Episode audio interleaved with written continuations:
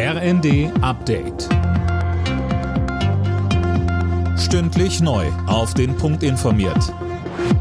Ich bin Colin Mock. Guten Morgen.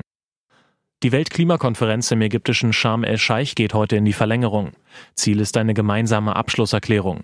Auch Bundesaußenministerin Baerbock ist vor Ort. Sie sagte am Abend im ersten, wir setzen uns dafür ein, dass in diesem Jahr, was alles andere als einfach war, dass wir trotzdem dieses Jahr nicht auch noch zu einem verlorenen Jahr des Klimaschutzes machen, sondern dass wir sagen, trotz allem werden wir mit Blick auf die Klimakrise unsere Anstrengungen verdoppeln, weil ansonsten rennen wir in die nächste große Krise gemeinsam hinein und genau das wollen wir als Weltgemeinschaft verhindern.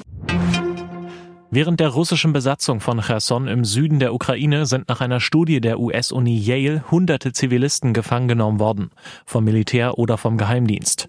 Nach dem Rückzug der russischen Streitkräfte aus der Stadt werden viele weiterhin festgehalten oder vermisst. Das Institut der deutschen Wirtschaft fordert deutliche Korrekturen beim geplanten Bürgergeld. Der IW-Arbeitsmarktexperte Holger Schäfer kritisiert in der Rheinischen Post vor allem die Bereiche Sanktionen, Karenzzeit und Hinzuverdienstmöglichkeiten. Mehr von Gisa Weber. Schäffer sagt, man bewege sich zwar nicht in Richtung eines bedingungslosen, aber in die eines bedingungsarmen Grundeinkommens. Unter anderem würde die nahezu sanktionsfreie sogenannte Vertrauenszeit Neuzugängen das Signal geben, dass sie sich mit der Jobsuche erst einmal Zeit lassen können. Das Bürgergeld soll zum Jahreswechsel das Hartz-IV-System ersetzen. Der Bundestag gab grünes Licht, der Bundesrat nicht. Nun versucht der Vermittlungsausschuss einen Kompromiss zu finden.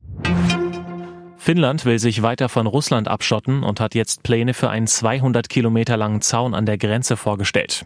Helsinki befürchtet, dass Moskau Migranten dazu benutzen könnte, politischen Druck auszuüben. Alle Nachrichten auf rnd.de